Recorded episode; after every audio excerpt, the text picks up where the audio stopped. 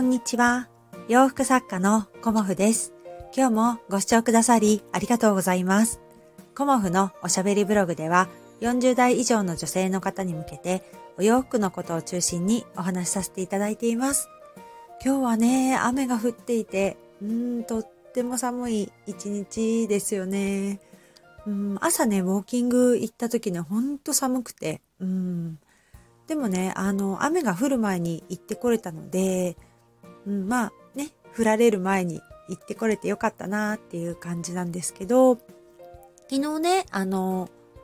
お掃除を私は1日1箇所ということでやっていて、あの、今日雨だって分かってたので、昨日はね、あの、お風呂場の掃除をしました。うん、換気がね、できないと私、カビキラーとかも使ったりするのでね、晴れてる日がいいかなと思って、昨日はお風呂掃除。で、今日はね、あの、明日ネイルをね、あの、買いに行くので、その前にね、今日はね、あの、爪がね、汚れそうなので、換気扇の今日とガス台のお掃除をしようかなっていうふうに思っています。うん、一日ね、一箇所ぐらいじゃないと、お仕事もね、あの、進まないし、あの、疲れちゃうのでね、うん、今年はちょっと早めにいろいろやってみようかなっていうふうに思ってます。で、あの、昨日お洗濯のね、お話をさせていただいた時に、あの、付け加えた方がいいかなって思ったことがあって、えっ、と、リネンはね、すごく丈夫な素材ではあるんですけど、あの、やっぱりね、丈夫だからといって、あの、まあ、暑い熱とかね、温風とかっていうのは、あの、当てれば当てるほど、やっぱり弱っていくっていうことですよね。うん、だからそれがいけないとかいいということではなくね、あの、長く、あの、いい状態を保ちたいというね、場合には、なるべく当てない方が、まあ、より長く綺麗な状態が続きますよっていうことと、あとはね、柔軟剤についてですよね。柔軟剤って結構色止めになりますっていうようなお話をしたかと思うんですけど、あの逆にね、あの柔軟剤を使うと、あの吸水性が弱まるっていうこともあるので、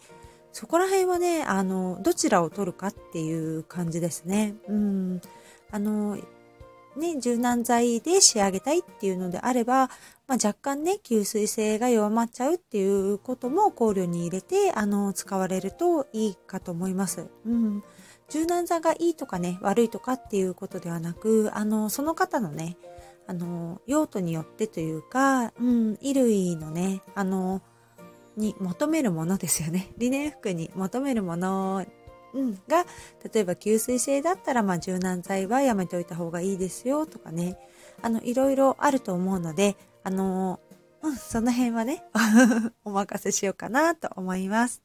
で、今日はね、あの、お洋服ってね、この時期乾燥するんですけど、静電気について昨日ね、あの、ライブでお話しさせていただいたので、補足でお話しさせていただこうと思います。うん。で、あの、静電気っていうのは、あの、電気をね、帯びるっていう時に、あの、使われる言葉なんだと思うんですよね。うん。ちょっと簡単な 説明とさせていただきますね。うん。で、あの、いろんなね、あの、ものとか素材ですよね。衣類の素材には、プラスの電気を帯びたものと、マイナスの電気を帯びているもの。で、電気を帯びにくいものがあるっていうのはね、あの、まあ、ご存知の方も多いんですけど、その中でね、電気が帯びにくいものっていうのが、あの、麻とか、まあ、綿とか絹とかっていう感じですかね。うん、で、えっ、と、ナイロンとか、ウールとか、あとポリエステルとか、うん、あの、アクリルとかね。そういうものが、あの、より電気を帯びやすいっていうものがあるんですけど、まあ、どういう時に静電気が起きるかっていうと、そのプラスとかマイナスの、あの、電気っていうのはね、いつも、あの、プラスとマイナスの数が同じように保たれているんですけど、こうね、衣類のこう摩擦とかね、擦れることによって、あの、片方のね、あの、電気に偏ってしまうっていうことがあるんですよね。よくなんか、子供の頃、下敷きで髪とかもね、あの、なんだろう、頭こすって髪の毛が立つみたいな遊びをやっている男子がいたかと思うんですけど、あの、こすることによってね、あの、摩擦が起きて、そうすると、あの、素材によっては、プラスに傾いたり、あの、マイナスに傾いたりっていう風にして、体のね、衣類の電気がね、どっちかに偏っちゃうっていう状態が、あの、生じることがあるんですよね。で、電気が偏った状態の時に、あの、やっぱりあの、元の状態というかね、あの、プラスがたくさんあれば、マイナスの、あの、電気の方に、こう、なんていうのかな、調、調和したいというか、あの、元の状態ね、あの、プラスとマイナスが、あの、ちょうどいい数になるような状態に戻りたいっていうふうに、あの、なるんですよね。うん。で、その戻る動きを、あの、パチパチっていう感じがすると思うんですけど、その時に放電して、あの、自分の電気をね、放出して、あの、電流が流れることが、あの、皆さん静電気って呼ばれていると思うんですけど、パチっていうやつね。うん、それが放電っていうことで、あの、放電することによって、あ、まあ自分がね、あの、体の中にプラスがあって、例えば車のドアとかパチとかしますよね、触るとき。その時に車のドアがマイナスの電気を帯びていると、プラスからマイナスに行こうっていう風になって放電するので、パチパチっていうような感じになるっていうのが、あの、あるんですけど、そういう風に、あの、衣類のね、摩擦によって、あの、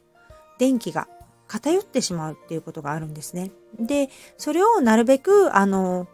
こう、ね、電気を帯びないようにするにはどうしたらいいかっていうことなんですけど、あの、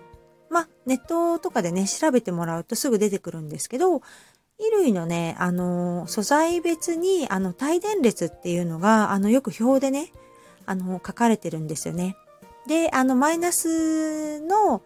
電気をね、帯びやすいものと、プラスの電気を帯びやすい素材で、あのまあ、帯電しにくいというか、電気をね、あの、帯びにくい素材があるっていうことをお話ししたんですけど、それがね、あの、綿とか麻とか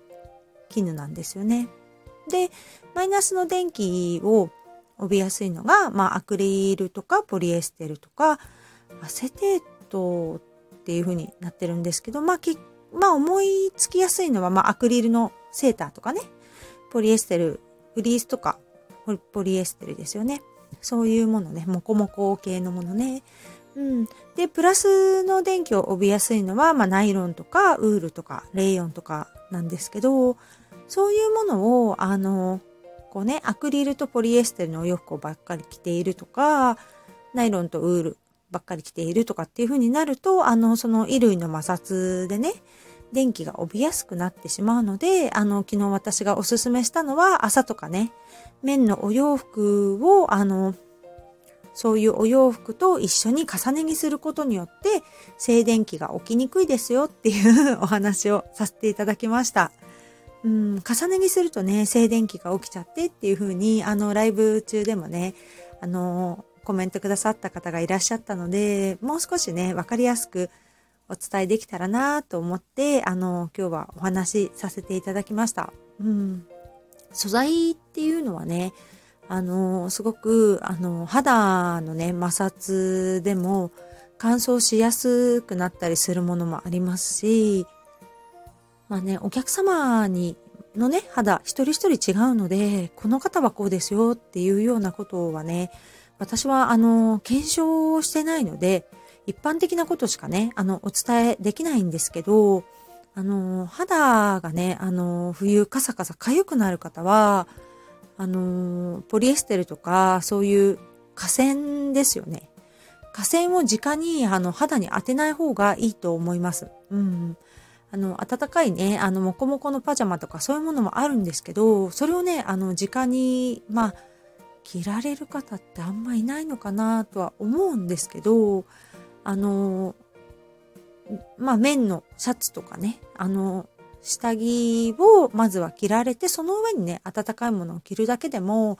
あの、肌のね、あの摩擦が、あの、少なくなって、こうね、冬は乾燥してかゆいっていうのも、乾燥する季節でもありますし、夏はね、結構水分があるので、あの、水分でね、電気が逃れていくっていうか、あの、放電していくってこともあるんですけど、冬はね、なかなか乾燥していて、自然にね、あの、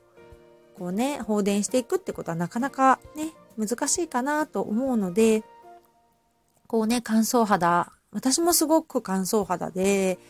あの、痒くなったりもするんですけど、やっぱりね、肌に、あの、直に当てるものですよね。それはやっぱり天然素材の方が、うん、あの、よりいいかなっていうふうに思います。うん。まあ私はね、ちょっともう河川とかが、だと、ちょっとね、1時間も経たないうちに痒くなっちゃうんですよね。だからそういうのもあって、まあどちらかというと弱い方なので、まあ極端かもしれないんですけど、あの、直に肌に当てるものはすべてね、あの、面または朝にしています。うん。そうすることでね、そんなになんていうのかな、冬の間も保湿剤をベタベタ塗らなくても、あの、そこまで痒くならないので、あの、直にね、肌に当てるものっていうのは、あの、ご自分のね、体に合ったものを選ばれることを、あの、おすすめします。うん、知らないうちにね、こう寝てる時とか着てる時っていうのは、衣類がね、擦れちゃうんですよね。だから、摩擦ってね、そんな、あの、気にならないとは思うんですけど、意外とね、あの、擦れてるんですよね、肌にもね。だからそういうところもね、あの、まあ、全然ね、肌が丈夫な方っていうのは多分ね、全然気にならないっていう方ももちろんいらっしゃると思うんですけど、冬ね、あの、お肌が痒くなっちゃってとかっていう方がね、もしいらっしゃれば、あの、下着とかね、あの、直に肌に当たるものの素材をね、ちょっと厳選してみるのもいいのではないかなと思って、今日はね、あの、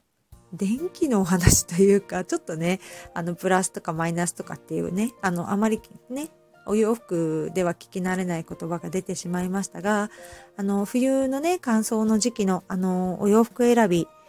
参考になったらいいかなっていうことでお話しさせていただきました。うん。ちょっと難しいですよね。私もね うまく喋れてるかなっていうふうにちょっと不安でもありますけど、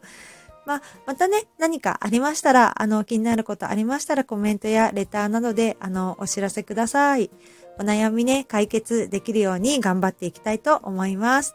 今日もご視聴くださりありがとうございました。洋服作家、コモフ、小森屋隆子でした。ありがとうございました。